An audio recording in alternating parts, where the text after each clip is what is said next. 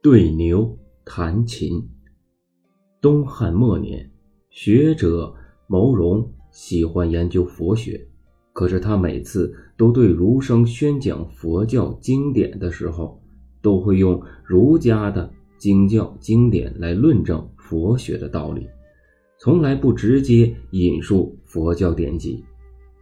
当对方指责他的时候，牟荣就解释道。我之所以用儒家的言论与你们交流，是因为你们熟悉的是儒学经典，对你们来说，佛经是很陌生的。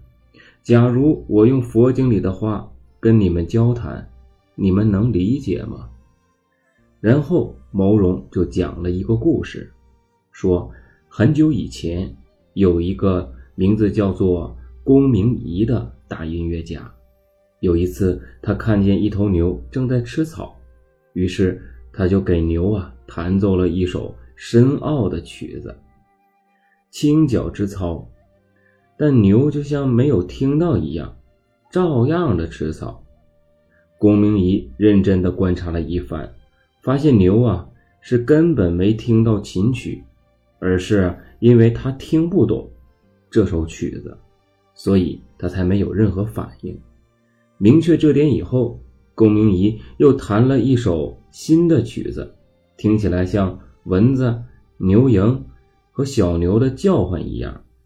牛听到这样的曲子之后，马上的停了下来，摇头摆尾，竖着耳朵仔细的听起来。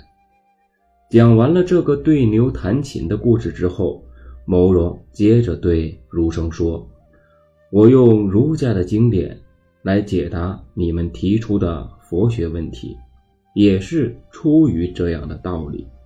提出质疑的儒生这样才信服的点头称是。